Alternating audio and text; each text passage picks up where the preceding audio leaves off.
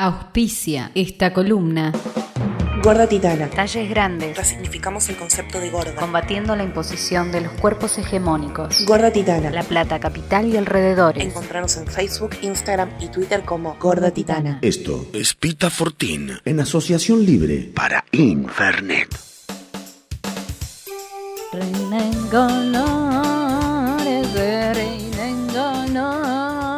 Este programa de 1994, donde tenía a Reina Rich como protagonista y a un gato que después terminó siendo su segundo o tercero no, su pareja, su marido, fue atravesando a los cráneos de muchos niños de mi generación que luchábamos, algunos porque volviera Yuya y otros por seguir nuevos rumbos. Pero, ¿por qué los colores? Los colores aparecen en este momento como asociados a los niños. Es decir, ¿por qué las cosas para niñas tienen tantos colores?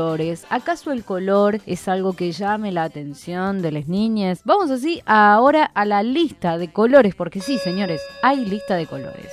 Yo voy a decir el color y ustedes van a pensar en algo de ese color. Rojo. Ajá, re fácil.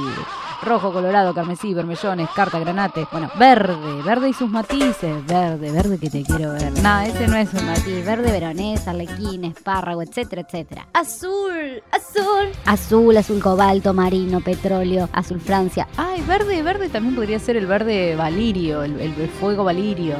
Estoy diciendo cualquiera, sigo enganchada con Game of Thrones. Magenta y sus matices. ¿Cuál es el magenta? Cuando te preguntes, es el más rosáceo, rosado, que varía entre fucsia, morado, malva, lila, salmón. También hay una diferencia eh, genérica de los colores y quizás cultural. Habría que preguntarle a un antropólogo. Porque los hombres suelen ver menos colores que las mujeres. Pero en realidad no es que los vean o no los vean. Es que culturalmente nosotras tenemos más, eh, nos han in instalado, no es que tenemos más diferenciación entre un color y otro eh, con respecto a sus combinaciones. Estoy generalizando algo que está eh, terriblemente mal. Seguimos, cian y sus matices. El cian es como ese aturquesado que de día tira a turquesa. Seguimos, amarillo y sus matices. Amarillo, amarillo limón, oro, dorado, ámbar. Y ahí ya derivamos al marrón. Que pueden ser caqui, ocre, siena, siena pálido, borgoña. Violeta y sus matices. Lavanda, amatista, púrpura. Sigo, naranja, blancos, grises y negros. Dicen que los esquimales también ven en una gama muchísimo más amplia que la de cualquiera de nosotros en, con respecto al blanco. Y ahora sí, una pregunta que se ha estado haciendo la humanidad. ¿Los perros y los gatos ven en blanco y negro? Falso. Esto lo dice una página web eh,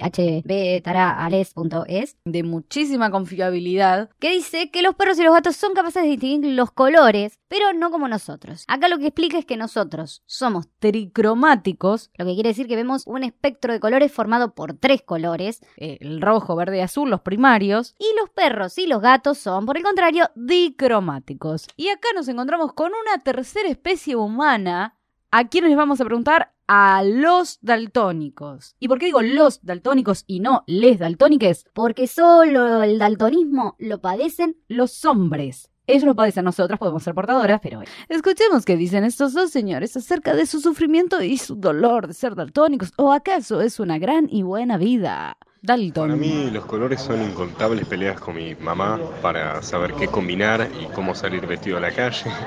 Eh, y para mí los colores son un gran tema de conversación.